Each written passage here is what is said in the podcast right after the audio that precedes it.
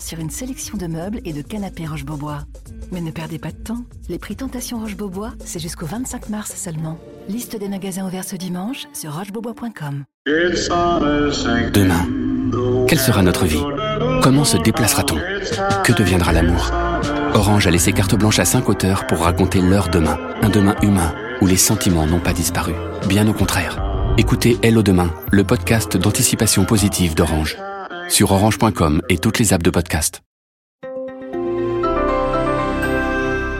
Bonjour, c'est Yves Tréhard. Je vais vous donner connaissance de l'éditorial que je signe dans le Figaro du 15 janvier 2019. Il s'intitule Réappropriation. N'en déplaise aux belles âmes, l'immigration sera bien l'un des thèmes du grand débat national. Emmanuel Macron aurait commis une faute majeure en l'écartant. La gauche peut s'indigner, elle est la première coupable des crispations qui entourent ce sujet depuis des décennies. Son aveuglement face au raté de l'intégration et son refus d'une plus grande maîtrise des flux migratoires ne sont pas pour rien dans la rupture de notre pacte social. Notre pays en paye aujourd'hui les conséquences.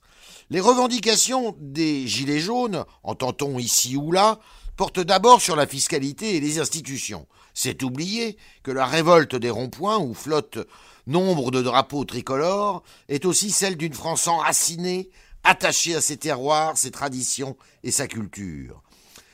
Cette France laborieuse qui des années durant n'a pas bronché pendant que ses responsables politiques flattaient en priorité les minorités. Cette France reléguée aux lointaines périphéries des villes qui a été obligée de quitter massivement certaines banlieues pour fuir la ghettoisation, l'insécurité et l'intégrisme islamique. Ce malaise, exprimé confusément par les, par les Gilets jaunes, explose aujourd'hui à la face des élus nationaux. Quel remède lui appliquer? Le président de la République suggère, sans employer le mot, la fixation de quotas annuels d'immigration, idée ancienne, plusieurs fois lancée, notamment par Nicolas Sarkozy, et qui est appliquée en Amérique du Nord en fonction des besoins des pays d'accueil.